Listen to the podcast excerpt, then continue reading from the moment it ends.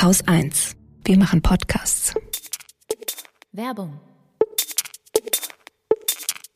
Hi, hier sind Susanne und Katrin. Zusammen mit der Berliner Künstlerin Laura Breiling haben wir eine feministische Kollektion für das Jahr 2022 herausgebracht. Das sind Hoodies, T-Shirts, Postkarten und Taschen mit feministischen Motiven, die Laura liebevoll für uns entworfen hat. Alle Produkte sind in Europa produziert und entweder Bio-Baumwolle oder teils recyceltes Material. Der Erlös geht zu 50 Prozent in die Produktion des Lila Podcasts und zu 50 Prozent an die Künstler. Künstlerin Laura Breiling. Wir finden die Sachen super schick und können euch nur empfehlen, auch mal einen Blick in unseren Shop zu werfen. Den findet ihr unter lila-podcast.merchandise.kaufen. Den Link gibt es natürlich auch in den Show Notes. Alle Artikel sind Pre-Order. Das heißt, sie werden erst dann produziert, nachdem ihr sie bestellt habt denn das vermeidet unnötigen Müll. Wenn ihr euch also ein feministisches Outfit gönnen und den Lila Podcast und Laura Breiling unterstützen wollt, lila-podcast.merchandise.kaufen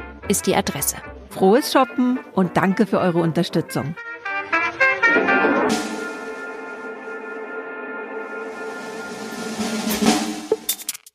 Bevor es gleich losgeht, ein Aufruf in eigener Sache. Ihr hört uns, also den Lila Podcast, ja vielleicht schon eine ganze Weile. Ihr hört uns hoffentlich gerne. Und weil wir gerne mehr darüber wüssten, nämlich wann ihr ein- und abschaltet, was ihr gerne hört und was nicht, Deswegen würden wir uns freuen, wenn ihr euch die Zeit nehmen könntet, uns ein paar Fragen zu beantworten. Sind keine schwierigen Fragen, sind einfach Fragen zu euren Hörgewohnheiten und was euch so gefällt. Das Ganze dauert vielleicht fünf bis zehn Minuten, ist natürlich anonym und datensparsam und den Link zu unserer Hörerinnenumfrage findet ihr in den Show Notes.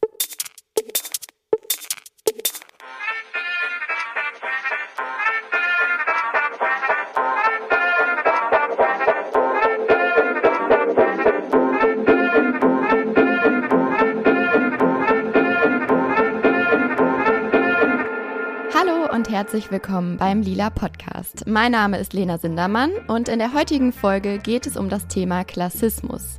Ich möchte heute der Frage nachgehen, was Klassismus überhaupt bedeutet und vor allem, inwiefern wir klassistische Strukturen und Diskriminierung auch im Feminismus wiederfinden.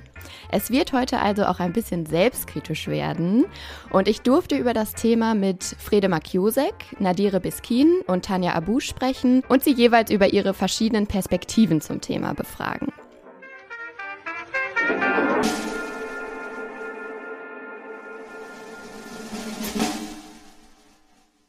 Klassismus ist ja erstmal ein Begriff oder ein Konzept, ähm, dem wir nicht jeden Tag begegnen. Äh, deswegen ist es vielleicht am Anfang erstmal ganz interessant zu wissen, was Klassismus überhaupt bedeutet und was wir heute damit meinen. Klassismus bezeichnet die Diskriminierung aufgrund der sozialen Herkunft und oder der sozialen und ökonomischen Position.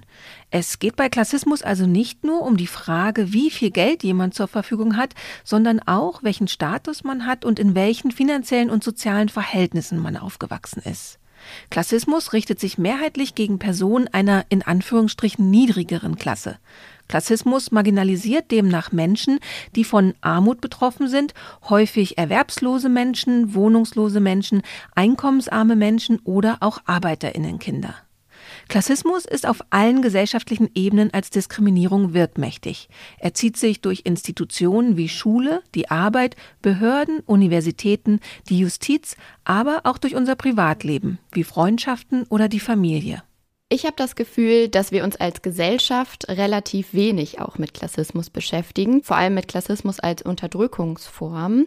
Zu anderen Diskriminierungen, wie zum Beispiel Sexismus oder Rassismus, können die meisten von uns viel, viel schneller Assoziationen herstellen, als eben zum Thema Klasse oder Klassismus. Das hat auch schon äh, Bell Hooks im Jahr 2000 in ihrem Buch Class Matters, Where We Stand ähm, festgestellt, dass sie jetzt letztes Jahr auch endlich auf Deutsch erschienen ist. Äh, sie sagt darin nämlich, dass wir uns als Gesellschaft überhaupt nicht mit Klassismus beschäftigen obwohl auf der anderen Seite die Schere zwischen Arm und Reich immer größer wird und damit eben auch Klassismus in unserer Gesellschaft immer wirkmächtiger wird. Das will ich heute also zum Anlass nehmen, um über die Rolle von Klassismus in feministischen Bewegungen und Debatten zu sprechen. Ich habe da nämlich das Gefühl, dass in feministischen Bewegungen genauso wie im Rest der Gesellschaft eben viele Leerstellen in Bezug auf klassistische Diskriminierung zu finden sind. In das Thema Klassismus eingetaucht bin ich über einen Sammelband, der jetzt kürzlich erschienen ist und publiziert wurde. Frede Makiosek und Julian Knob haben ähm, Klassenfahrt 63 Geschichten zu Klassismus und feinen Unterschieden herausgebracht. In dem Sammelband werden ganz, ganz viele unterschiedliche Geschichten und ähm, Erfahrungsberichte zum Thema Klassismus beschrieben. Nicht nur in Textform, sondern eben auch äh, mit ganz viel Bildmaterial, damit er möglichst inklusiv ist. Und genau über den Sammelband habe ich eben jetzt auch einen relativ einfachen Zugang erstmal zum Thema bekommen und mich damit beschäftigt, auf wie vielen unterschiedlichen gesellschaftlichen Ebenen Klassismus wirkmächtig ist. Ich bin ganz happy, dass sich Frede heute Zeit genommen hat, um mir meine Fragen zum Thema Klassismus zu beantworten. Als erstes habe ich Frede gefragt, wann Frede gemerkt hat, dass Klassismus in unserer Gesellschaft überhaupt eine Rolle spielt und vor allem, wie Klassismus als Diskriminierungsform überhaupt aussieht.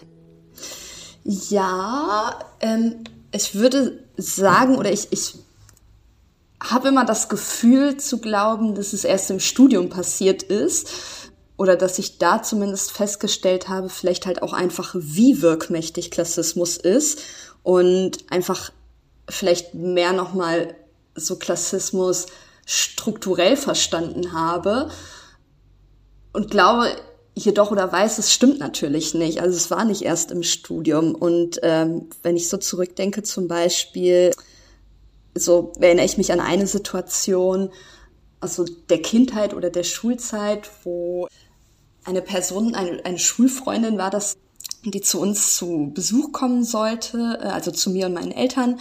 Und genau, und ich habe die Person scheinbar aus einer höheren Klasse wahrgenommen oder äh, zugehörig gelesen.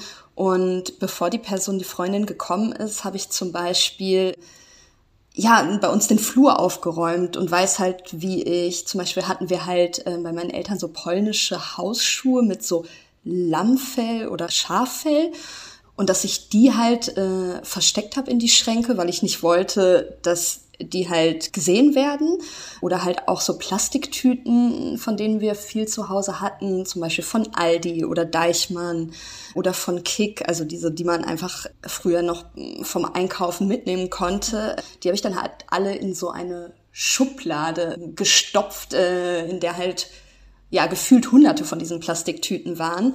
Und äh, da würde ich halt einfach im Nachhinein sagen, dass ich mich offensichtlich einfach so für diese ja, Tüten oder halt auch für diese Hausschuhe geschämt habe und das halt so ein, in so eine Situation war, in, in der ich halt so, naja, Sachen, Gegenstände versteckt habe, die irgendwie auf unsere Klassenzugehörigkeit, also von mir und meinen Eltern hingewiesen hätten. Wann hast du dann gemerkt, dass das gar nichts unbedingt mit dir persönlich zu tun hat, sondern dass da so strukturelle Probleme und strukturelle Diskriminierung dahinter stehen? Gab es da auch so einen Schlüsselmoment für dich? Mm. Ich würde sagen, das tatsächlich oder zumindest so mit so einem Gefühl von es wirklich so umfassend verstanden zu haben, das dann vielleicht wirklich erst eben vielleicht mit um die 20 oder so. Also ich glaube halt, dass es halt eben sehr, sehr viele Situationen bis dahin und halt eben auch so zusammengezählt verschiedenste Situationen aus der Kindheit, Jugend und äh, aus der Schule. Wie ist es dann dazu gekommen, dass du gesagt hast, boah, das Thema lässt mich überhaupt nicht los. Ich will da jetzt ein Sammelband zu rausbringen oder ich will da jetzt ähm, mich noch viel intensiver mit beschäftigen. Ich würde sagen, dass mir was gefehlt hat. Also, dass ich tatsächlich so ein Gefühl habe, irgendwie so ein Sammelband zu Erfahrungserzählungen tagtäglicher Situationen einfach gibt es halt oder kannte ich halt eben äh, so als deutschsprachigen Sammelband noch nicht. Die Geschichten im Sammelband äh, sind, wie du schon gesagt hast, ja ganz, ganz persönliche Geschichten. Es geht gar nicht in erster Linie um so eine wissenschaftliche äh, Einordnung äh, von Klassismus als Diskriminierungsform mit theoretischem Unterbau oder so, sondern es geht wirklich um persönliche Geschichten, aber auch ganz, ganz unterschiedliche Geschichten. Genau, ich würde sagen, so es geht zum Beispiel um das Thema Gesundheit also zum Beispiel ein, ja, psychische Gesundheit. In einem Text geht es zum Beispiel halt eben um die Spätfolgen von Klassismus und halt eben auf der Ebene von psychischer Gesundheit. Genau, es geht halt eben auch um klassistische Erfahrungen im österreichischen Gesundheitswesen oder Gesundheitssystem. Äh, es geht in einigen Texten um Geld. Ich würde sagen, Scham ist ein Thema, das sich immer wieder in Texten oder Erzählungen ähm, zeigt und generell auch um Zugänge und tatsächlich eben auch, was ich sehr spannend finde, wirklich viel ums Thema Essen. Äh, und das haben Julian und ich so nicht kommen sehen. Ja, und finde ich im Nachhinein ganz spannend, dass es halt eben sowohl in Zeichnungen als auch in Texten Essen immer wieder so ein Thema ist, um das es mhm. geht. Weil bestimmte Essensrituale oder bestimmte ähm, Ernährungsformen vielleicht abgewertet werden, ähm, so gesellschaftlich oder von anderen? Oder wie äußert sich das genau, dass das Thema Essen so ein ganz prägnantes Beispiel irgendwie geworden ist? Ich weiß es selbst nicht so genau. Ich würde tatsächlich sagen, vielleicht auch, weil es sowas ähm, Alltägliches ist und sich, äh, da würde ich vielleicht sagen, irgendwie genau, ne, so, so Klassismus vielleicht einfach jeden Tag zeigen kann, weil einfach viele Personen oder eben also einfach jeden Tag essen, wohingegen ja schon sowas wie Klassismuserfahrung im Studium dann ja wieder nur, ähm, ja, vielleicht irgendwie ein Teil der Gruppe, äh, die Klassismuserfahrung hat, mhm. erfährt. Genau, und gleichzeitig eben, äh, um das noch weiter fortzuführen, ja, geht's halt auch einfach um Themen, also so Sexualität zum Beispiel finde ich halt auch sehr spannend, ist halt auch ein Thema oder äh, wie sich Klassismus in, in Freundinnenschaften zeigt äh, oder auch in, in der linken Szene zum Beispiel, ist halt auch ein Thema in einigen Texten oder auch das Thema Gast- und Vertragsarbeit oder äh, Sexarbeit ähm, kommt auch vor. Ja, das, das finde ich auch total spannend. Also mir ist auch sofort aufgefallen beim Lesen, äh, wie vielschichtig und wie komplex einfach das Thema Klassismus ist. Und ne, wie du sagst, es hängt mit so vielen anderen Diskriminierungsformen auch zusammen letztendlich oder äußert sich an so vielen alltäglichen, unterschiedlichen Dingen. Hast du so ein bisschen durch die ähm, Erstellung des Sammelbandes wie so einen Überblick über das Thema gewinnen können? Was heißt Überblick? Überblick würde ich vielleicht nicht sagen. Ich habe eher das Gefühl, ja, dass je mehr ich mich damit beschäftige, desto mehr Fragen habe ich teilweise und desto komplexer wird es auch an einigen Stellen. Aber ich würde tatsächlich sagen, also so eben genau so Klassismus kann mit jeder Diskriminierungsform zusammenhängen. Also zum Beispiel mit Sexismus auch, weil so in unserem Sammelband zum Beispiel gibt es auch einige Texte, die halt Gespräche mit äh, Müttern sind und sich da halt nochmal in den Texten zeigt, eben wie Klassismus und äh, Sexismus zusammenhängen, teilweise halt eben zum Beispiel in Erfahrungen von alleinerziehenden Müttern, aber eben auch nicht nur ähm, alleinerziehende Mütter. Dann gibt es zum Beispiel auch einen Text, ähm, in dem es um queere Mutterschaft als schwarze Person geht. Und ich finde, der Text, ähm, den mag ich sehr gerne, der zeigt großartig halt eben, wie Rassismus, Sexualität und Klassismus mhm. zusammenhängen können. Wie erkennt man denn jetzt Klassismus oder klassistische Diskriminierung? Ich würde tatsächlich sagen, überall. Also ich finde ähm, da halt auch wieder, das ist halt ähnlich wie auch bei anderen Diskriminierungsformen ist. Also halt zum Beispiel halt auch, ja, wie bei Rassismus oder halt eben auch bei Transfeindlichkeit oder auch bei Homofeindlichkeit sich Klassismus letztendlich in verschiedenen Situationen zeigen kann. Also zum Beispiel in den verschiedensten Institutionen, also halt eben in der Schule, äh, in Jobcentern, in so Verwaltungsbehörden oder im Gesundheitswesen, gleichzeitig halt eben aber auch in Schlagzeilen oder Zeitungsartikeln äh, im Fernsehen. Also um ein Beispiel zu nennen, in, in Schlagzeilen oder Zeitungsartikeln, wie wird über Hartz-IV-EmpfängerInnen geschrieben. Und das ist da halt eben oft auch Stereotype von, ne, so in Anführungsstrichen halt faul zum Beispiel zu lesen sind, wenn es um Hartz-IV-EmpfängerInnen geht. Oder ja, einfach wie, wie Personen, welche Erfahrungen Personen im Gesundheitswesen machen. Also irgendwie werden sie ernst genommen, zum Beispiel überhaupt, ähm, wenn sie zu Ärztinnen oder Fachärztinnen gehen. Oder genau, ne, werden, werden sie äh, in ihrem Anliegen überhaupt nicht ernst genommen. Also es fängt ja schon oft da an oder eben auch in der Sprache zeigt sich Klassismus auch viel. Mhm.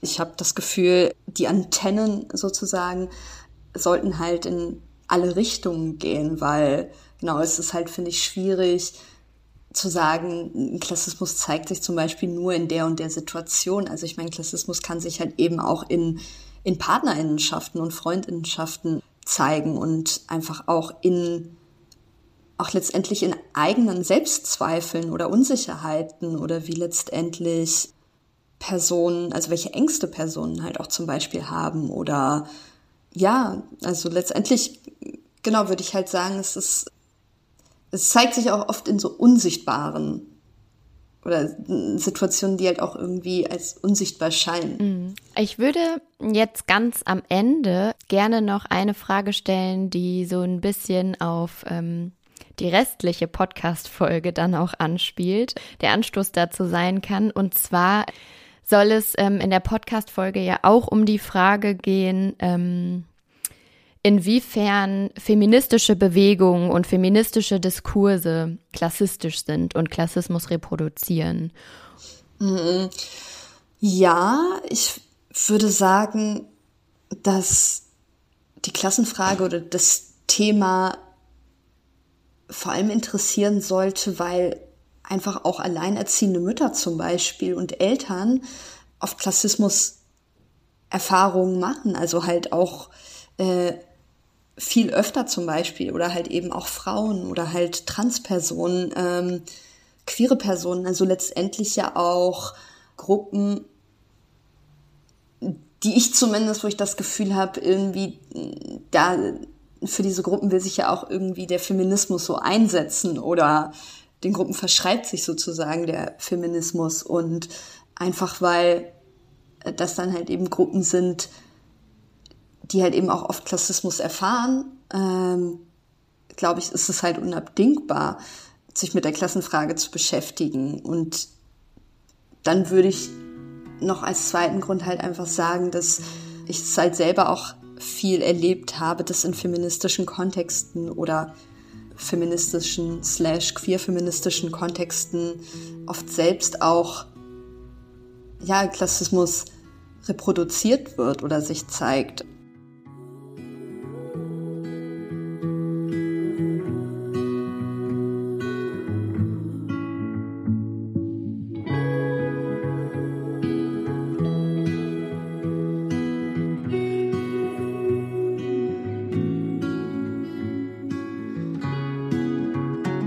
Was ich am spannendsten am Gespräch mit Frede fand, ist wirklich dieses Thema Essen, an dem sich Klassismus so ganz, ganz deutlich manifestiert wenn man so drüber nachdenkt, ähm, ist das ja irgendwie klar, dass das Thema Essen so ein super sensibles Thema für die allermeisten Menschen von uns ist, weil wir uns irgendwie mehr oder weniger ja jeden Tag mit, mit Essen und mit Ernährung beschäftigen. Und äh, viele Menschen messen dem Thema Essen eben auch allein dadurch, dass es so eine große Rolle im Alltag einnimmt, eine super große Bedeutung zu dass Essen total identitätsstiftend sein kann, ist mir im Gespräch mit Frede jetzt nochmal total klar geworden.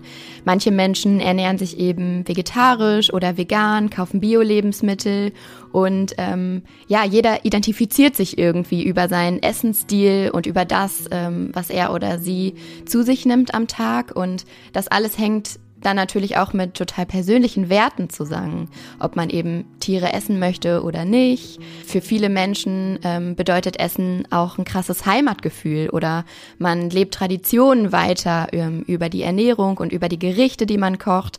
Man kommt zusammen als Freundinnen oder als Familie. Da fällt mir auch so dieses Thema ein, das auch ähm, auf Social Media momentan so ein bisschen diskutiert wird, nämlich ähm, vietnamesisches Essen, das vor ein paar Jahren ähm, von der Mehrheitsgesellschaft ja irgendwie noch belächelt wurde, nicht cool war, vielleicht sogar abgelehnt wurde und heute von äh, deutschen Startups ja sich angeeignet wird, weil es gerade total im Trend ist und ähm, überall wird vegane vietnamesische Küche angeboten von irgendwelchen deutschen Dudes, die äh, damit reich werden werden. Das Thema Essen ist auf alle Fälle eine Thematik, an der sich Klassismus manifestiert und an dem gleichzeitig aber auch rassistische Strukturen deutlich werden. Und genau über diesen Zusammenhang, nämlich über den Zusammenhang zwischen Klassismus und Rassismus, möchte ich als nächstes mehr erfahren. Ich habe darüber mit Nadire Biskin gesprochen. Sie kommt aus Berlin, hat türkische Wurzeln und hat kürzlich ihren Debütroman herausgebracht, der da heißt Ein Spiegel für mein Gegenüber. Nadires Perspektive als nicht weiße Frau hat für mich nochmal ganz neuen Input zum Thema Klassismus gebracht. Und genau wie im Gespräch mit Frede habe ich sie als erstes gefragt, ob ihr als Kind schon bewusst war, dass sie von Klassismus betroffen ist und welche Auswirkungen Klassismus auf ihr Leben hat. Ich glaube, da war es tatsächlich so, dass ich einfach mit dem Rassismus relativ beschäftigt war. Und ähm, in jungen Jahren irgendwie wusste ich, dass ich diesen türkischen Hintergrund habe. Und daher ist mir das, habe ich viele Sachen damit eher verbunden. Und das ist aber wieder ja rum auch spielt ja auch zusammen mit dem Klassenhintergrund. Daher ähm, war es immer darauf bezogen. Natürlich äh, habe ich in jungen Jahren auch gemerkt, dass es ähm, dass andere Familien vielleicht ein Auto haben und wir kein Auto haben oder wie oft wer wohin verreist.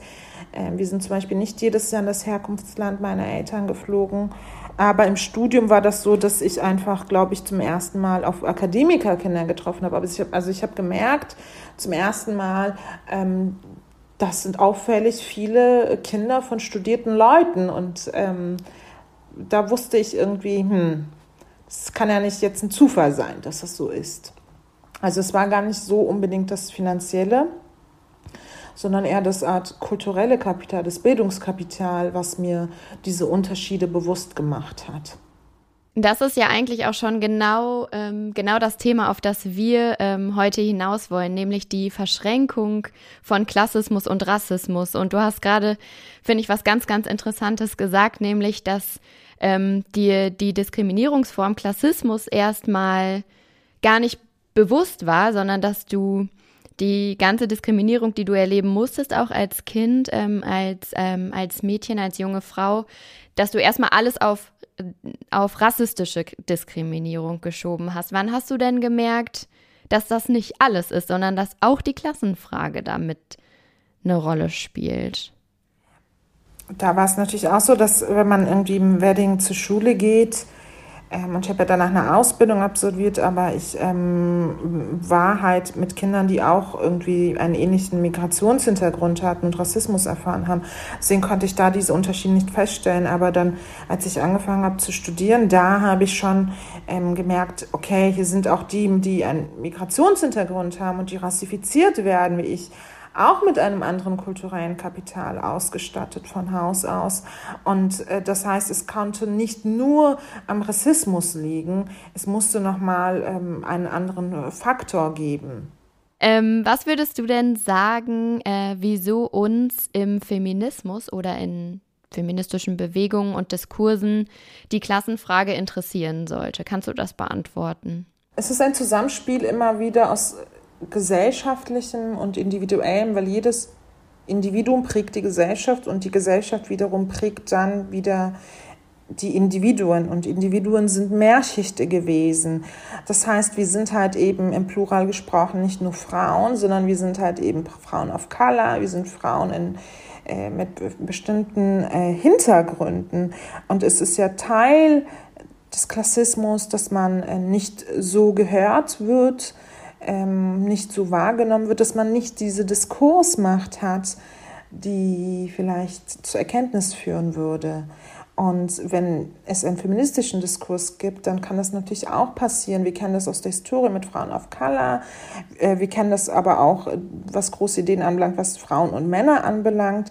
Und so kann es genauso passieren, dass eben ähm, dieser Klassenaspekt eine Rolle spielt, wer wie was formuliert, aber auch dahingehend natürlich, ähm, wer ist wie etabliert. Und das ist teilweise auch losgelöst, teilweise eben aber auch abhängig davon, welche Hintergründe die Personen haben und welche Ressourcen sie auch haben. Also nicht jeder hat die Ressourcen ähm, neben dem Alltag, der besonders anstrengend ist, sich noch in Diskurse einzubringen und dann noch in Diskurse einzubringen, wo es so viel vielleicht Widerstand gibt oder so viel Ignoranz gibt.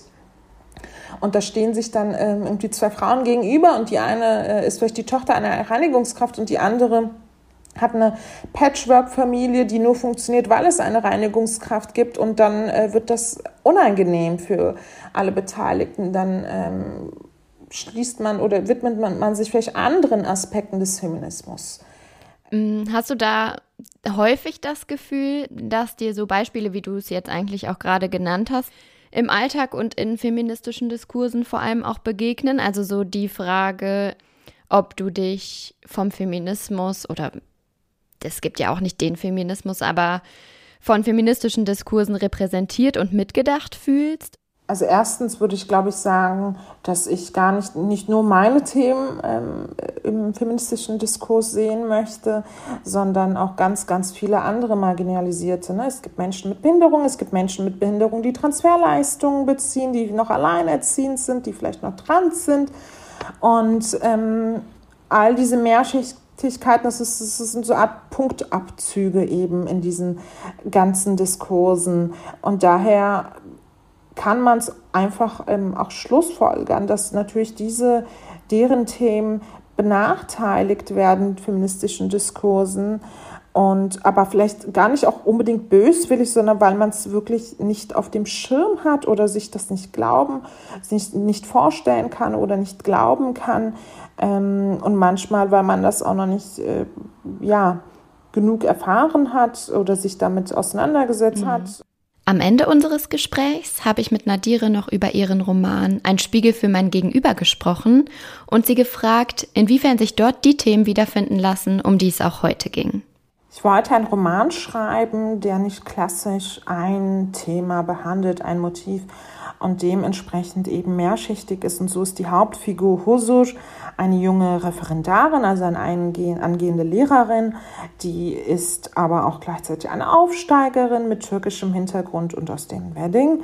Und äh, sie fühlt sich unwohl in vielen Kontexten. Das Versprechen, was sowohl Klasse, würde ich sagen, aber auch Race anbelangt, du musst dich nur genug bemühen, du musst genug sein wie wir, ähm, dann ist das, äh, wirst du auch dazugehören und die werden alle Türen offen stehen und die werden uns auf Augenhöhe begegnen dieses Versprechen äh, wird nicht eingehalten und sie, es eskaliert. Sie geht in das Herkunftsland ihrer Eltern, ähm, kommt dann wieder zurück und begegnet einem jungen geflüchteten Mädchen, die unbegleitet ist und damit stellt sich auch für sie äh, die Frage einer nicht biologischen Mutterschaft vor dem Hintergrund eben ihrer eigenen sozialen Hintergründe, aber auch gleichzeitig natürlich die Frage der Solidarität ähm, der finanziellen ähm, Aspekte und inwiefern uns diese Kontexte empathischer machen oder vielleicht auch unempathischer machen, ob wir auch gleichermaßen von allen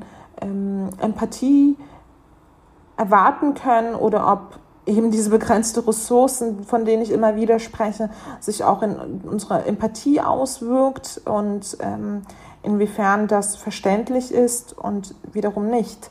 Also ich wollte eigentlich mit meinem Roman ganz viele Fragen stellen, ähm, Pattsituationen, als irgendwie belehrend zu sein. Und es war klar, dass meine Figur eben all diese Hintergründe haben wird und sich die Frage der Mutterschaft auf eine subtile Art und Weise stellen wird. Und wenn wir uns Klasse anschauen als Thema oder Klassismus, dann wird häufig äh, gibt es die Menschen, die sagen, ja, es kommt nur aufs Geld an. Aber jeder, der eine Behörde besucht hat, der weiß, es kommt nicht nur aufs Geld an, sondern wie man bei den Leuten ankommt. Und ähm, meistens sind die Leute, die darauf pochen, dass nur es aufs Geld ankommt, Leute, die mit wenig Geld aufgewachsen sind, aber mit einem kulturellen Kapital. Und jeder, der halt, den es beiden Aspekten gemangelt hat, der stellt schnell fest, dass das ähm, ja ein Zusammenspiel ist. Also in dem Sinne bin ich da, glaube ich, ein großer Fan von Bourdieu und Habitus und all dem. Ähm, was damit reinspielt. Und gerade in unserer Gesellschaft, wo wir eben, wie bereits gesagt, wir von einer Leistungsgesellschaft ausgehen, wo wir sind ja nicht korrupt und wir äh, behandeln ja alle gleich. Und was sollen wir da unterscheiden? Also wir sind professionelle Leute. Ähm, gerade da spielt das eine Rolle, aber eben auch im Kontext, wer darf sich zu was äußern, wes wessen Stimme ähm, nimmt irgendwie Raum ein in einem Podcast. Das hat auch was mit Etabliertsein zu tun, mit einem bestimmten Netzwerk zu tun, ähm, mit gesehen werden und sich zeigen.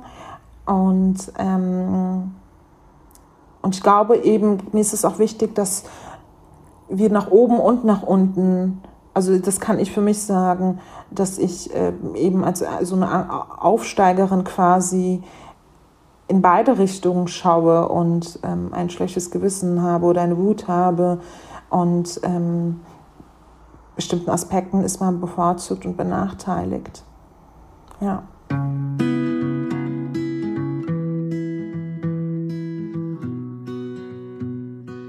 Nadira hat ja gerade diesen Mythos erwähnt, der äh, in unserer Leistungsgesellschaft total vorherrscht, äh, nämlich, dass es alle schaffen können, dass es alle mit Fleiß schaffen können. Man muss sich eben nur genug anstrengen.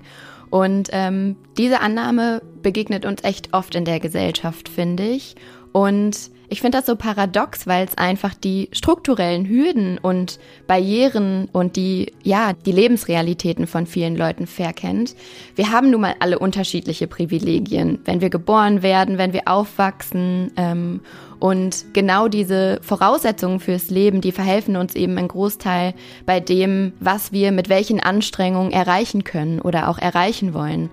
Ähm, Bourdieu hat das schon ähm, in den 70er Jahren als so eine Illusion der Chancengleichheit benannt, durch die soziale Ungleichheiten vielleicht auch legitimiert werden. So nach dem Motto, jeder hat hier eben dieselben Chancen, alles zu erreichen ähm, und auf dieselbe Position zu kommen, wenn man sich nur eben genug anstrengt. Und ich finde, damit hat Nadire äh, in unserem Gespräch ziemlich aufgeräumt. Und ähm, das fand ich nochmal einen total wichtigen Aspekt, weil die Klassenfrage da natürlich eine super große Rolle spielt. In dem Gespräch ist mir auch nochmal aufgefallen oder musste ich über mich selbst nachdenken, ähm, dass Studieren in meiner Familie zum Beispiel auch gar nicht das war, was meine Eltern mir un unbedingt vorgelebt hätten. Ähm, also mein Vater und meine Mutter haben selbst auch gar kein Abi gemacht und auch nicht studiert. Ähm, die ähm, neue Frau meiner Mutter zwar schon, ähm, aber trotzdem komme ich eigentlich mehr oder weniger aus so einer ganz klassischen Arbeiterinnenfamilie. Ähm, und trotzdem muss ich sagen, hatte ich immer Bildungsprivilegien. Also wir waren zu Hause nicht von Armut betroffen. Ich bin aufs Gymnasium gegangen. Ähm, die Eltern meiner früheren Freundinnen waren zum Teil Ärztinnen. Also ich bin wirklich in so einem relativ akademisierten Umfeld trotzdem groß geworden. Ich bin natürlich auch weiß und cisgeschlechtlich beruflich und so weiter. Ich habe unheimlich viele äh, Privilegien und deswegen habe ich, als ich dann selbst Abi gemacht habe und angefangen habe zu studieren, gar nie in Frage gestellt, ob ich damit überhaupt am richtigen Platz bin. Und genau das ist, glaube ich, das, was Nadira auch meinte, dass es eben gar nicht nur ähm, auf den ähm, Background der Eltern ankommt, sondern auf ganz, ganz viel mehr. Also diese ganzen gesellschaftlichen Codes, die am Ende mit Bildungsprivilegien oder überhaupt gesellschaftlichen Privilegien zu tun haben, spielen eben auch eine Rolle. Und ähm, deswegen war Studieren zum Beispiel auch gar nichts, was ich mir selbst oder mein Umfeld mir jetzt als ungewöhnlich zugeschrieben hätte. Und äh, das ist das, ja, ähm, was ich im Gespräch mit Nadire jetzt auch nochmal total gut für mich reflektieren konnte. Ich habe ja am Anfang angekündigt, dass wir heute vor allem auch einen kritischen Blick auf uns selber werfen wollen, äh, beziehungsweise auf den Feminismus, auf feministische Bewegungen. Und deswegen soll es jetzt nochmal darum gehen, ähm, wie klassistisch feministische Bewegungen eigentlich sind und waren. Ähm, ich habe darüber mit Tanja Abu gesprochen. Sie ist Wissenschaftlerin und Sozialarbeiterin und äh, sie setzt sich schon sehr, sehr lange mit der Frage auseinander, ähm, inwiefern feministische Bewegungen selbst klassistisch sind. Mit ihr konnte ich eine Art historischen Rückblick wagen und der Frage nachgehen, äh, ob der Feminismus auch vielleicht schon immer klassistisch war und wie wir unsere Wissenslücken diesbezüglich auffüllen können. Ich habe Tanja Abu gefragt, inwiefern feministische Bewegungen klassistisch handeln und was so die prägnantesten Beispiele dafür sind. Also ich denke, dass sich Klassenverhältnisse mit Corona nochmal massiv verschärft haben. Wenn ich das bei Freundinnen auch mitbekomme, dass äh, im Grunde diese gesamte Sorgearbeit und auch die Koordination um Kinderversorgung, Haushalt immer noch an ihnen kleben bleibt und das einfach sehr, sehr schwierig und verschärft ist und ähm, das, äh, ne, also dieser ganze, Ver also ist ja immer noch ein sehr verweiblichter, in Anführungsstrichen, Sektor von Pflege, ähm, unterbezahlter Gesundheitssektor, wo statt einer monet wenigstens monetären Anerkennung für das, was die Leute da gerade leisten, in den Kliniken, ähm, auch als Putzkräfte auf den Fluren und die Risiken, denen sie sich aussetzen, die kriegen teilweise einen Strauß Blumen oder Kekse oder eine einmalige ähm, Aufwandsentschädigung, die nicht annähernd im Bereich dessen liegt, was da geleistet werden soll. Und diejenigen, die ähm, im Homeoffice sitzen bleiben können und sich, naja, von der prekären Arbeiterinnenklasse versorgen lassen können. Das ja irgendwie, ne, wer, ähm, das ja auch ohne Corona ein Thema, so welche, ähm, welche Feministinnen können halt Bossgirl mäßig auch ihre ganzen ähm, Care- und Sorgearbeiten, Ver Verpflegungsarbeiten ähm, auch umverteilen. Wer, wer kann sich das leisten? Wer hat das Geld dafür, sich Essen liefern zu lassen, sich den Garten machen zu lassen, in einem großen Haus zu wohnen, die Kinder zu einer Nanny zu geben? Ich habe letztens, ich wusste nicht, dass es sowas wie Doulas gibt. Es sind ähm, WochenbettpflegerInnen, die man äh, selbst bezahlt. Eine Freundin von mir ist Dula und ich war, was ist das?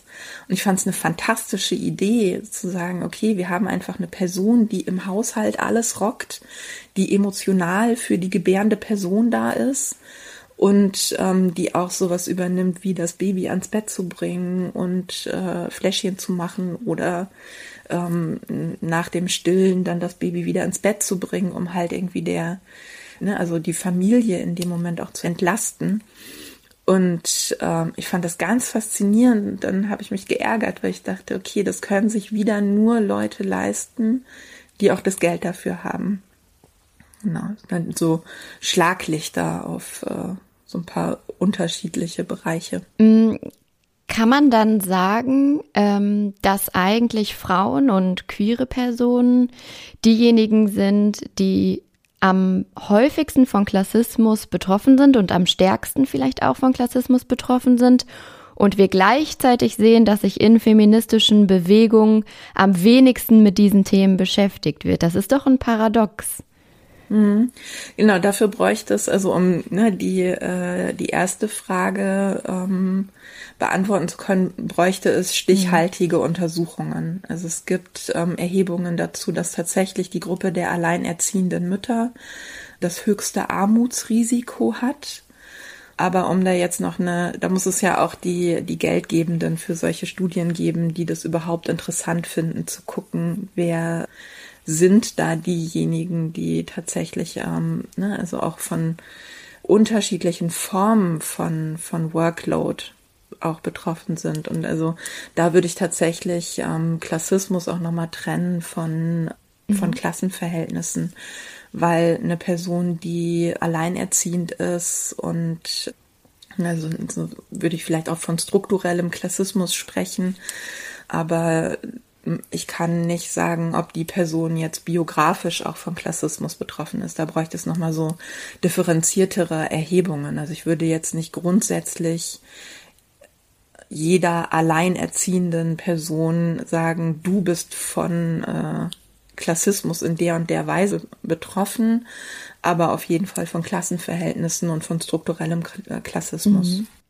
Mm, ich finde auch ein Thema, ein gesellschaftliches Thema, an dem immer wieder deutlich wird, dass Klassismus oft nicht mitgedacht wird im Feminismus, ist so das Thema reproduktive Gerechtigkeit. Sowohl in die eine Richtung als auch in die andere Richtung. Also auf der einen Seite die Abtreibungsdebatte, die ähm, wir haben, ähm, dass Abtreibungen einfach wahnsinnig teuer sind und auf der anderen Seite aber auch reproduktive Gerechtigkeit im Sinne von, welche Möglichkeiten haben Personen mit einem unerfüllten Kinderwunsch? Hm. Ja, es schließt so ein bisschen an das mit der Dula an, ne? Das, ähm, also jetzt als queere Person, ne, wenn ich es aus queerer Perspektive mir anschaue, was kostet es? Ähm, also ich habe jetzt ein, ich bin Person mit Uterus und ähm, hätte die Möglichkeit, über Insemination nachzudenken. Und ne, kommen auch Fragen ins Spiel. Es gibt ähm, eine fantastische Klinik in in Kopenhagen, die äh, auch Insemination für queere Paare anbieten. Ähm, das ist in Deutschland ja äh, lange nicht so gewesen, dass äh, queere Paare auch hier in die, so auf, auf Samenbanken dann auch zugreifen durften. Und ähm, also auch gewisse Formen sich da auch abzusichern, sowohl gesundheitlich als auch rechtlich, dass ähm, es nicht am Ende doch eine Person gibt, die sagt, hier, ich äh, habe Anspruch auf dieses Kind, ich äh, bin ich bin da der Vater in Anführungsstrichen. Genau, und dass eine Abtreibung tatsächlich einfach unfassbar teuer ist. Das ähm, hat sich auch nochmal verändert tatsächlich. Also aus, ähm, als ich Teenagerin war, ähm, war das noch nicht so teuer. Und aber ähm, das ist halt irgendwie zwischen 200 und 570 Euro kostet an Eigenanteil, das bezahlen zu müssen. Und daran schließt überhaupt ein ganzer, ja, ein ganzes Feld von Gesundheit und, und Armut mit an, dass halt arme Menschen oder ich sage immer materiell arm, weil ich mag halt dieses, also auch sozial schwach, was soll das? Ich mag mhm. diese, diese Zuschreibungen und Begriffe nicht, die müssten alle nochmal überarbeitet mhm. werden aber genau, dass materiell arme Menschen einfach früher sterben. Ähm, egal, wo man hinschaut, Klassismus spielt überall eine Rolle oder ist überall sehr, sehr wirkmächtig und gleichzeitig sprechen wir so wenig darüber. Auch im Feminismus, muss ich sagen, sprechen wir zu wenig darüber. Und ähm, da habe ich mich gefragt, ob feministische Bewegungen eigentlich von Anfang an klassistisch waren. Hm. Das ist jetzt, ähm, ich bin dann doch nicht so alt, dass ich das komplett nachvollziehen könnte, sondern da kann ich nur auf Interviews und auch historische Schriften zurückgreifen, wo ja zum Beispiel, wir wollten, glaube ich, eigentlich gar nicht bis Clara Zetkin zurückgehen, aber nur den einen Satz dass ähm, auch Clara Zetkin ja schon von der proletarischen und der bürgerlichen Frauenbewegung äh, spricht und auch aufzeigt, dass die bürgerliche Frauenbewegung in den nachvollziehbaren und wichtigen Anliegen, ähm, die sie hat, also diese Bewegung, ich sage Frauen auch immer mit Anführungsstrichen, mhm. ähm, und aber die Interessen der Bürger, also der, der proletarischen ähm, Frauenbewegung einfach außer Acht lässt. Also, ne, das ähm, gab ja äh, also ne, die Bemühungen um, ums Wahlrecht oder wenn man sich das auch so zeitlich anschaut, das ist ja auch total interessant, wann durften also Menschen, die vor dem Gesetz Frauen sind, auch das müsste ja alles nochmal aktualisiert werden, alleine arbeiten gehen, ein eigenes Bankkonto eröffnen. Und ähm, das sind alles wichtige Errungenschaften von feministischer Bewegung und das will ich auch gar nicht in Abrede stellen. Aber was ist mit den proletarischen Feministinnen, die einfach aus materieller Notwendigkeit heraus schon immer mitarbeiten mussten? Und ähm, gestern habe ich äh, gab es ein wahnsinnig äh, spannendes Gespräch zwischen, äh, also von Francis Seeg moderiert bei den Brecht-Tagen, wo nochmal dieser Ost-West-Unterschied aufgemacht wurde, wo zum Beispiel für WestbeobachterInnen aus der ArbeiterInnenklasse dieser Marker von meine Mutter musste in Anführungsstrichen arbeiten, so Working Class Marker ist Und für ähm, den, den Autor, der aus der DDR gesprochen hat, der sagte, in der DDR haben alle Frauen gearbeitet. Also es war überhaupt nicht denkbar, wo natürlich irgendwie jetzt so Mental Load und äh, unbezahlte Care-Arbeit noch auch wieder nicht mit drin ist. Aber es fand ich so ganz spannend zu gucken, was sind denn, also ne, diese, diese Marker, die sich da, äh, die da auch aufgemacht werden und ich aus meiner, aus meiner West-Perspektive manchmal so ein bisschen ähm, da auch Leerstellen habe. Ähm, genau, aber das zieht sich einfach so durch mit dieser mit dieser Auslassung der, der proletarischen und der Arbeiterinnenbewegung, dass auch ähm, so bürgerliche feministische Bewegung über diese, man sagt ja im weißen westlichen Feminismus immer diese Wellen, die es da gab, wenn wir die jetzt mal irgendwie hier an der Stelle so behelfsmäßig aufgreifen möchten, dass ähm, ja viel auch darauf ausgerichtet war, Frauen finanziell unabhängig zu machen und ähm, aber innerhalb von so einer kapitalistischen Logik, ähm, ne, also jetzt äh, das in diesem Boss-Girl-Kapitalismus äh, gipfelt, der sich auch nicht mehr so also der nicht mehr danach guckt, wie geht es eigentlich den Genossinnen aus der Arbeiterinnenklasse, wie geht es den Feministinnen, die wohnungslos sind, wie geht es den ähm, alleinerziehenden Müttern, ich mache jetzt mal irgendwie so platte Kat äh, mhm. Kategorien, die ähm, Transferleistungen beziehen. Und da schließt sich Feminismus tatsächlich ganz oft noch an so Leistungsgesellschaftsdenken mit an. Also und ist wenig solidarisch mit ähm, mit denen, die materiell arm sind. Mhm. Liegt das auch vielleicht daran, dass sich die meisten Menschen und wir alle ja auch irgendwo so in unserer eigenen Bubble auch bewegen ähm, und dass man dann davon ausgehend auch so ein bisschen, also Feministinnen, die für ihre eigenen persönlichen Rechte innerhalb ihrer Klasse dann kämpfen, die Klassenunterschiede dann oft nicht mitdenken oder dann eben so gegen eben patriarchale Hierarchien in ihrer eigenen Klasse kämpfen, aber darüber hinaus es gar nicht schaffen, weiterzudenken. Hm.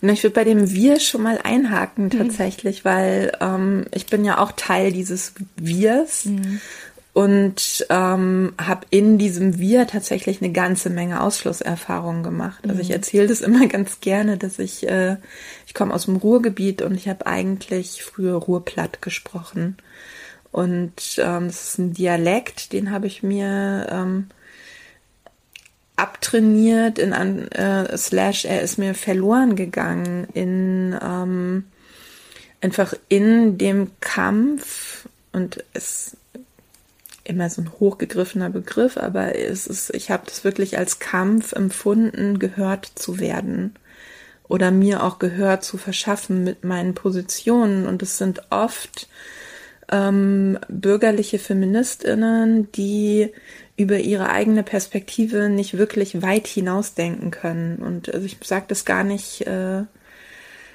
äh, gar nicht so gemein, wie es, oder ich meine das nicht so gemein, wie es jetzt klingt, aber es ist, ähm, wenn ich, wenn ich in einer Gruppe bin, die sich über bestimmte Dinge so, so einig ist, wie, ähm, ja, man, man war als Kind äh, oder man, man, man fand es als Kind irgendwie peinlich, irgendwie, dass man zwei Autos hatte und oder dass man ähm, das ist ein sehr plattes Beispiel mhm. aber ne, wenn so eine Einigkeit über ähnliche Erfahrungen hergestellt wird ist es ganz schwierig ähm, als Person also alleine in der Film jetzt mal ganz äh, platt eine, eine feministische Gruppe die noch nicht mal an der Universität organisiert ist und ich mit meinem mit meiner Lebenserfahrung eigentlich ein Dauerouting mache und meine Lebenserfahrung einfach immer von dem abweicht, was Leute ähm, da so erfahren haben. Und ne, also diese so, so ehrenamtliche Räume sind ja auch sehr hochschwellig. Wer kann sich das leisten, auch diese politische Arbeit zu machen? Wer kann sich das leisten, so viel Zeit zu investieren? Wer ähm, hat in den politischen Gruppen dann was zu sagen, wer bezieht sich auf die neuesten feministischen Theorien? Und ähm, ich bin da immer so ein bisschen zwischen, ich finde Fehlerfreundlichkeit in dem Moment total wichtig, also auch den, diesen Anspruch, gemeinsam was lernen zu wollen und ne, gemeinsam Perspektiven auch lernen zu wollen. Und andererseits aber ausreichend Selbstkritik auch mitzubringen. Also mhm. dass äh, bestimmte Dinge nicht immer wieder wiederholt werden müssen und mhm. die, ähm, ich habe ja Untersuchungen gemacht zu den Prolo-Lesben und den Arbeitertöchtern, die sich innerhalb feministischer Bewegungen auch da zu Wort gemeldet haben und diese ganzen Mechanismen, die ich hier beschreibe, die werden da schon kritisiert. Und ne, es gibt auch wieder diese Rückkoppelung an so geil, ich kann es benennen, ich kann einfach dieses ähm, sich immer wie so ein Alien fühlen und eine andere Perspektive haben.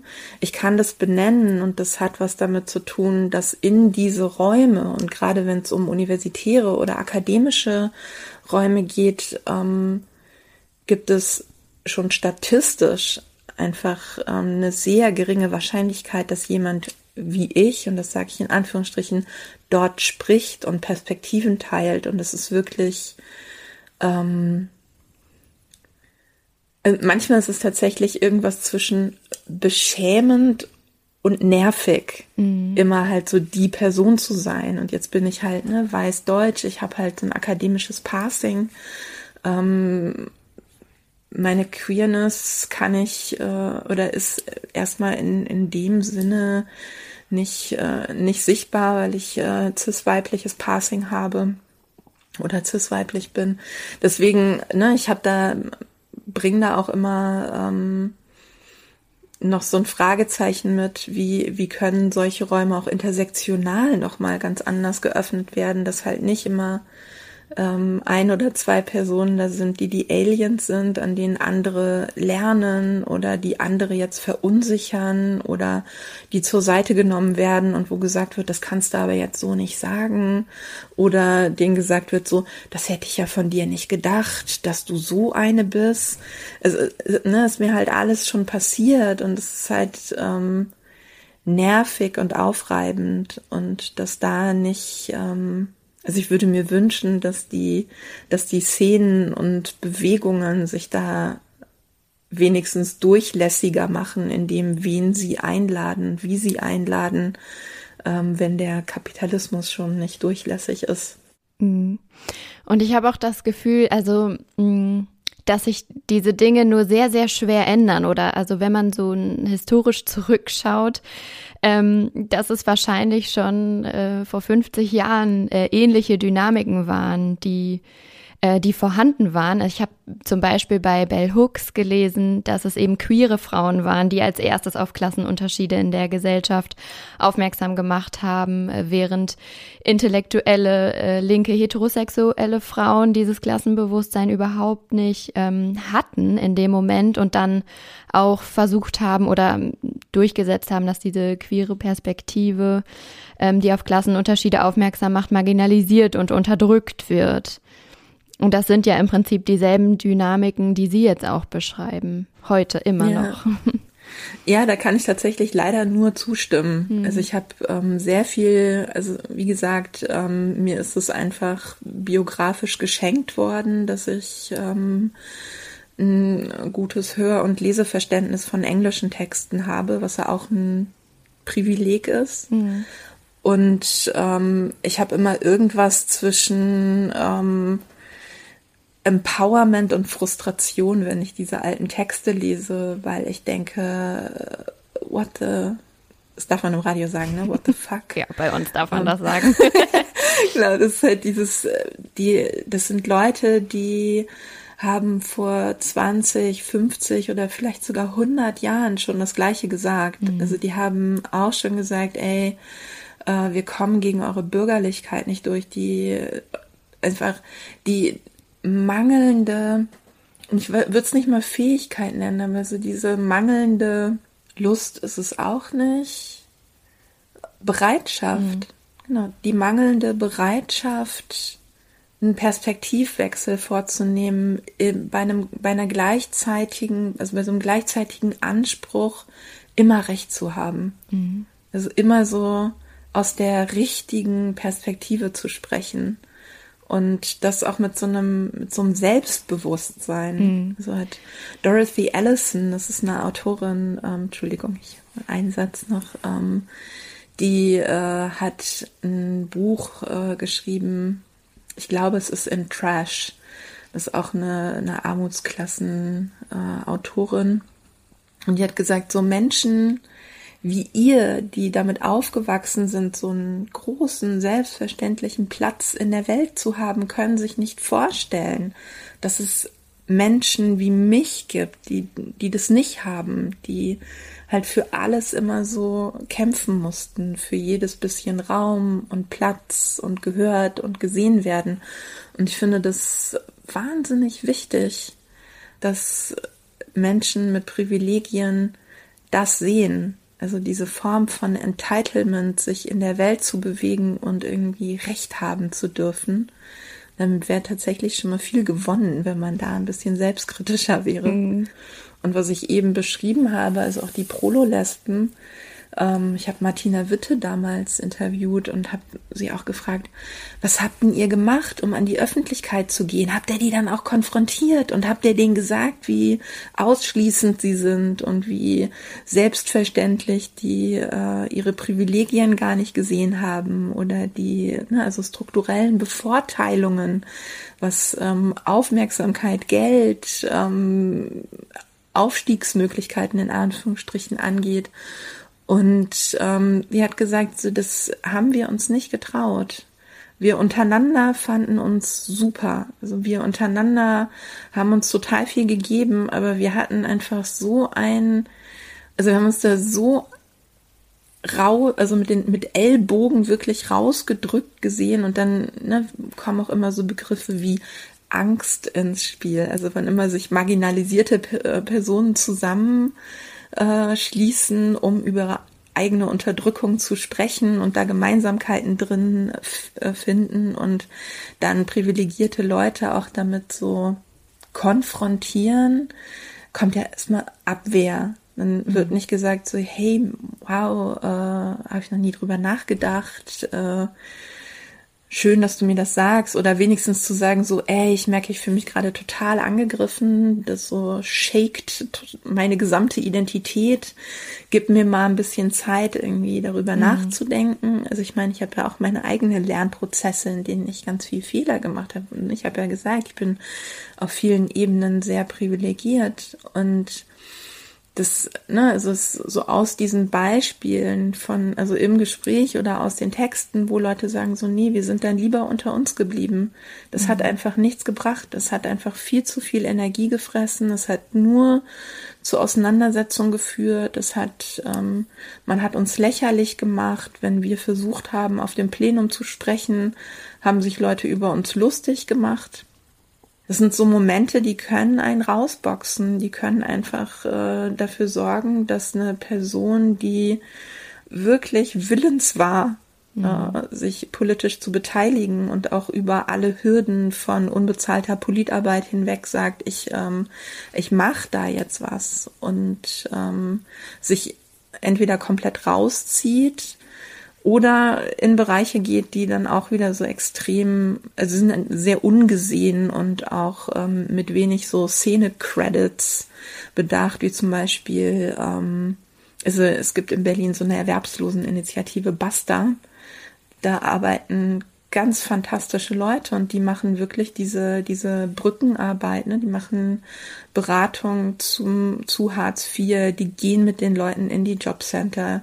Das sehe ich in feministischen Bewegungen sehr wenig. Also diese, diese konkrete solidarische Unterstützung im Alltag, die es bräuchte, um Menschen auch selbst zu ermächtigen. Und es gibt jetzt immer mehr Initiativen, die auch ein Augenmerk darauf haben, aber das ist halt nicht so fancy, wie sagen zu können, so, oh, ich war auf dem Vortrag von Judith Butler.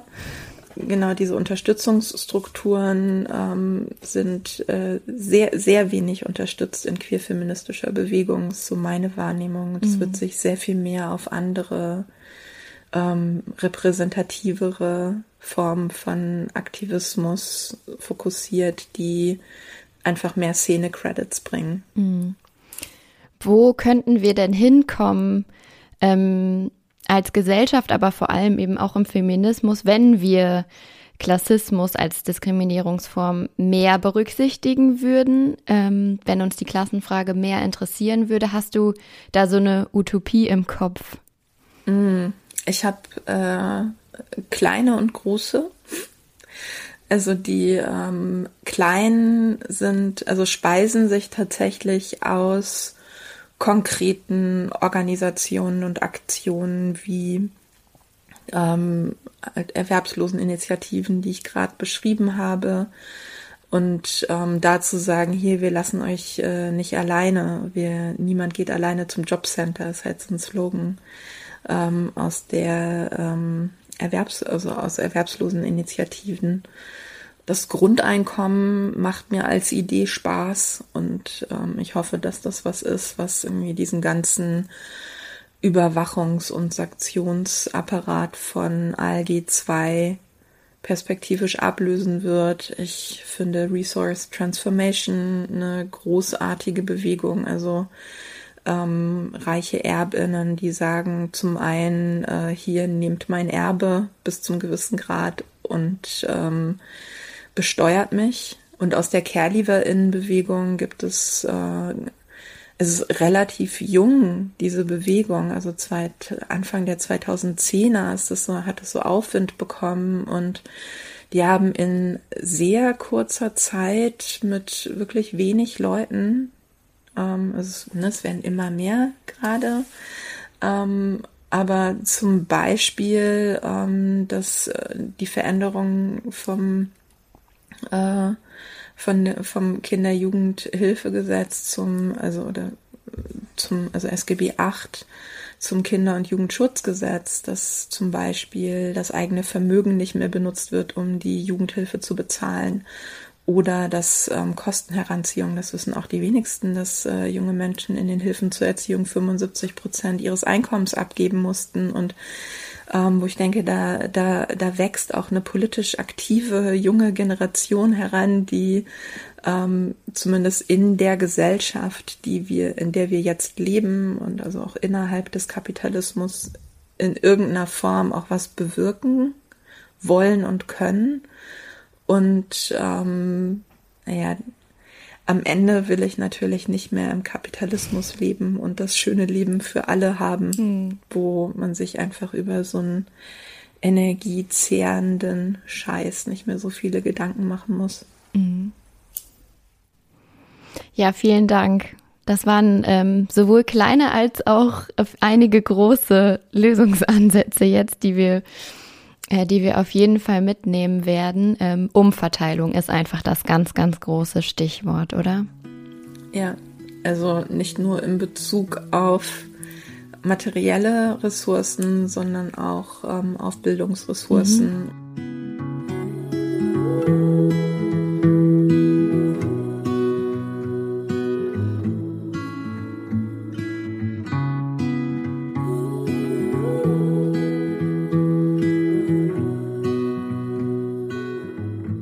Das war jetzt ganz schön viel Input heute. Ich habe echt mega viel aus den Gesprächen mitgenommen ähm, und total krass nochmal gelernt, wie ähm, allgegenwärtig und vor allem auch sehr, sehr aktuell das Thema Klassismus ist. Ähm, aus dem Gespräch mit Frede habe ich zum Beispiel gelernt, wie intersektional Klassismus auch mit anderen Diskriminierungen verstrickt ist und dass vor allem Frauen, zum Beispiel auch alleinerziehende Mütter, unter Klassenunterschieden leiden Nadira hat dann, finde ich, nochmal sehr, sehr nachdrücklich auch erzählt, wie sie nicht nur unter Klassismus, sondern auch unter Rassismus leidet äh, und leiden musste und wie beides eben oft miteinander zusammenhängt. Und dass sie sich von feministischen Bewegungen da oft gar nicht repräsentiert und mitgedacht gefühlt hat, weil feministische Bewegungen da häufig nur die Belange von weißen und privilegierten Frauen thematisiert haben. Und da muss ich sagen, das gibt mir echt zu denken. Also das sollten wir ändern wollen. Das dürfen wir so nicht hinnehmen, dass sich Frauen aus feministischen Bewegungen ausgeschlossen fühlen. Und genau über dieses Thema habe ich ja dann auch nochmal sehr ausführlich mit Tanja Abu gesprochen. Und ähm, sie hat dann ja auch nochmal so nachgezeichnet, dass diese Leerstellen in Bezug auf Klassismus in feministischen Bewegungen irgendwie immer schon da waren und ähm, der Feminismus die eigene Reproduktion von Klassismus oft gar nicht so richtig mitdenkt. Und was mir da vor allem vor der Folge auch noch gar nicht so richtig klar war, ist, dass es äh, die lesbische Frauenbewegung in den 80er Jahren waren, äh, die erstmals auf die Klassenunterschiede aufmerksam gemacht haben und da super viele wichtige Debatten rund um Klassismus angestoßen haben, ähm, die dann ja gleichzeitig von eben privilegierten Feministinnen dann wieder ähm, zurückgedrängt worden sind. Und ähm, wie immer finde ich, kommen wir zu dem Schluss, dass nur eins hilft, nämlich aufklären, aufklären, aufklären. Äh, Tanja Abu hat da ja auch noch mal einige Vorschläge gemacht, äh, wie wir aus dem ganzen Dilemma rauskommen. Umverteilen zum Beispiel, äh, nicht nur was finanzielle Ressourcen angeht, sondern auch was so die Deutungshoheit in Diskursen betrifft. Also wir müssen echt Betroffenen zuhören. Ähm, und ja, ich glaube, am Ende kommen wir einfach im Feminismus nicht weiter, wenn Feministinnen äh, mit gewissen Privilegien nur für die Verbesserung ihrer eigenen Rechte und ihrer eigenen Position kämpfen. Ich finde, wir müssen da als Gesellschaft auch viel, viel mehr die äh, politische Ebene auch in die Verantwortung nehmen. Also wir dürfen nicht auf diesem Mythos hängen bleiben, dass wir in einer Leistungsgesellschaft leben, in der es jede und jeder zu Reichtum schaffen kann, wenn er oder sie nur ähm, hart genug dafür kämpft und fleißig genug ist. Ähm, was mir vor dieser Folge auch überhaupt nicht klar war, ist, welche krasse Bedeutung das Erbe in unserer Gesellschaft hat. Im kürzlich erschienenen Sammelband von Francis Seeg und Brigitte Teissel wird das nochmal ganz krass auf den Punkt gebracht, indem sie schreiben, dass wir eigentlich gar nicht in einer Leistungsgesellschaft leben, sondern in einer Erbinnengesellschaft und dass die reichsten 10 Prozent ähm, unserer Haushalte zusammen so viel besitzen wie 60 Prozent des Gesamtvermögens. Das muss man sich mal auf der Zunge zergehen lassen. Also in Deutschland werden jedes Jahr um die 400 Millionen Euro vererbt. Und in diesem Zusammenhang äh, muss ich gerade ganz stark an Marx denken, äh, der ja schon vor vielen, vielen Jahren geschrieben hat, dass ähm, ja jeder in seiner Klasse bleibt und dass es total schwer ist, da rauszukommen. Und ja, irgendwie habe ich das Gefühl, das stimmt leider immer noch.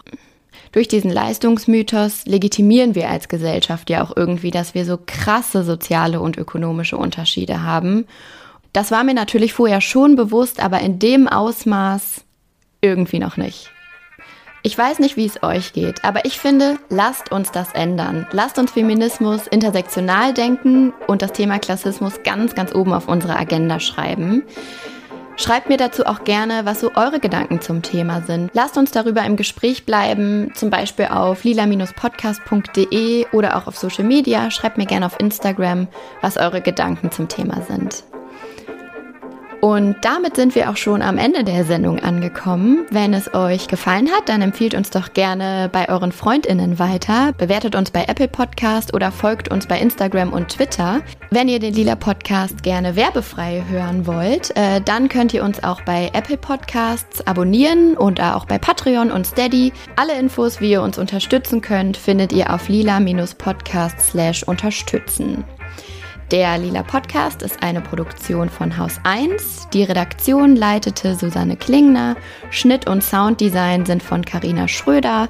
Die Musik ist von Katrin Rönecke und unser schönes Cover ist von Slinger Illustration. Ich bin Lena Sindermann und sage bis bald. Macht's gut!